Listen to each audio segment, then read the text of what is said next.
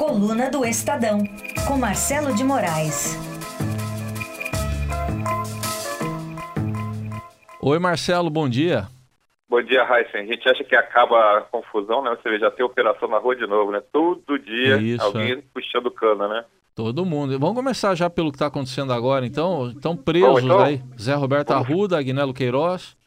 E o Tadeu Filipelli. Tadeu Vamos lembrar que é, a Ruda e a Agnello, a Ruda, como você falou, já conhece o caminho da cadeia, né? Já é frequentadora quase assídua, né?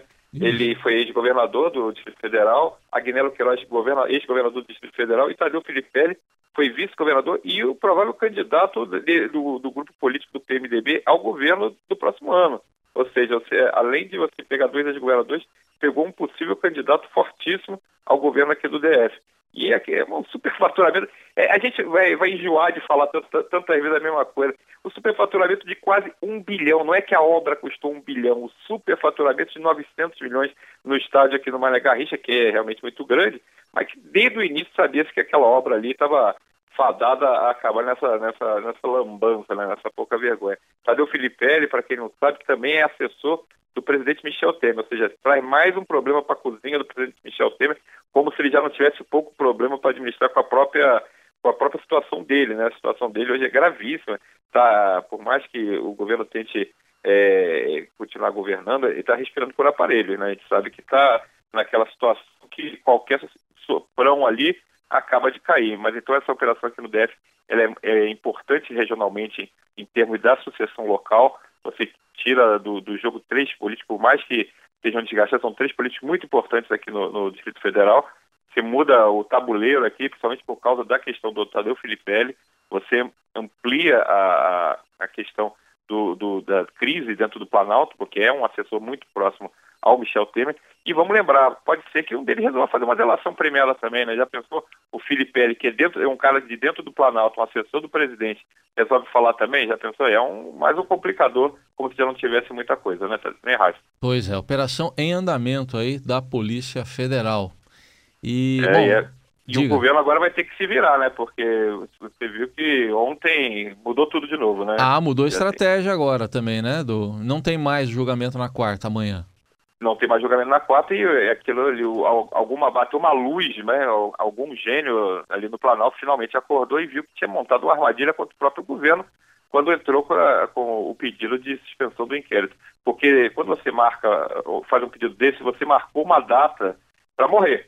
Porque eh, dificilmente você teria o Supremo revertendo um pedido desse tipo de investigação, teria não é normal que o Supremo contraria uma decisão de um ministro, de um integrante da corte, o, o ministro Edson Fachin tinha é, ace- aceito abrir o inquérito. Se você eh, pede isso, você marca para quarta-feira esse julgamento e você perde, acaba a condição política do governo. Era o pretexto que o PSDB e o DEM, mais, muito mais o PSDB até, estavam esperando para poder desembarcar oficialmente do governo e deixar Michel Temer com a brocha na mão.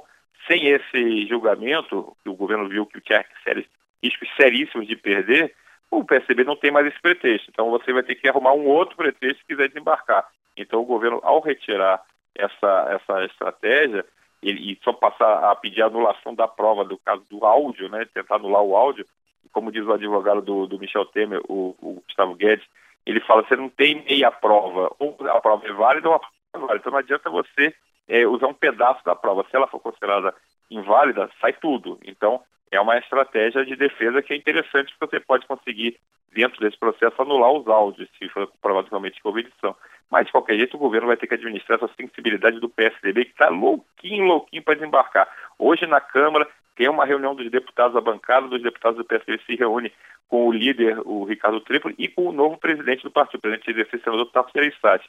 Eles estão querendo, muitos deputados querem desembarcar imediatamente, já tem pedido até de impeachment feito por um deles, o deputado João Galberto, vai tentar reforçar, já tem 15 deputados que estariam dispostos a abandonar o, a base do governo, então não é pouca coisa, uma bancada de 47 deputados, você já tem 15 tucanos que estão querendo pular fora, é significativo. Então o governo passa a ter esse problema também. Tasso Gereissati não gostaria de desembarcar nesse momento, embora seja também quase um defensor aberto do, do, do desembarque, mas ele acha que tem que esperar passar um pouquinho esse clipe para ver se o governo consegue se explicar, para ver se o governo consegue é, trazer alguma coisa algum alento, principalmente em relação à votação das reformas que ontem a Serviço estava muito preocupado em retomar esse calendário, principalmente no Senado, onde a reforma trabalhista está muito adiantada. Já Sim. tem um relatório pronto para ser votado hoje, inclusive pode ser a leitura dele se não tiver muita confusão, que eu acho que vai ter confusão. Ah, vai. se é que vai dar para ler alguma coisa lá.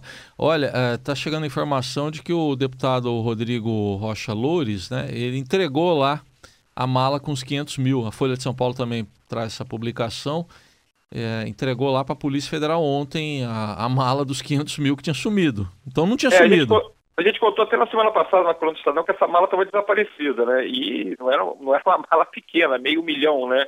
Apenas, apenas isso estava sumido. Então apareceu, é, é, uma boa notícia, sinal de que o dinheiro pelo menos não está perdido, já que a gente está perdendo tanto dinheiro. Isso acaba sendo um grão de areia nesse, nesse universo aí de, de tanta roubalheira e tanto desvio de verba pública. Mas não deixa de ser uma, uma boa notícia que o dinheiro surgiu e, e reapareceu. É. Mas retomando a, questão da, da, discussão das reformas, hoje o, no Senado o, o, governo tenta fazer a leitura do, do relatório da reforma trabalhista, que já passou pela Câmara, não é proposta de emenda constitucional, ou seja, é muito mais simples de aprovar, precisa de maioria simples. Ele faz a leitura, hoje, o relator, o senador Ricardo Ferraz, na Comissão de Assuntos Econômicos, só que a oposição promete fazer uma balerna lá, está prometendo não deixar ler o relatório, quer botar é, um monte de manifestantes na porta, vai ser uma confusão danada, está marcado para duas horas. Acho que vai ser talvez o assunto do dia em relação ao andamento das reformas, porque se você não conseguir é, fazer é, pelo menos a leitura, é sinal que o clima para o governo tentar retomar reformas vai ser muito difícil. E tem uma expectativa do mercado muito grande. Ontem o governo passou o dia tentando apagar incêndio no mercado, tem já é, indicativo de possibilidade de rebaixamento da nota do Brasil, que é péssimo né, para o Brasil, porque você perde confiança, você perde é, grau de investimento no, com os investidores, mas a economia começa de novo a, a andar para trás. Então, o, o, governo escalou a equipe econômica, principalmente o ministro da Fazenda Henrique Meirelles, para acalmar os investidores, para mostrar que tem um calendário, sim, de reformas novamente. Na Câmara, a reforma da Previdência foi um pouco empurrada para frente para junho, que é um prazo considerado razoável pelo mercado se realmente se concretizar, e no Senado a reforma trabalhista seria votada, é, lido o relatório, seria votada até o, meio do mês de junho. Então, é um calendário que foi considerado razoável pelos investidores que acharam no início que era muito otimista esse calendário,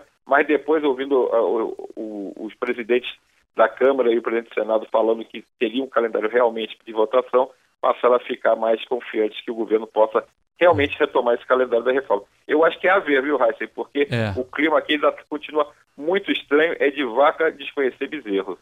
A conferir, então. Até a amanhã. Conferir. Até amanhã, Marcelo. Tchau, Heisen. Um abraço para todo mundo.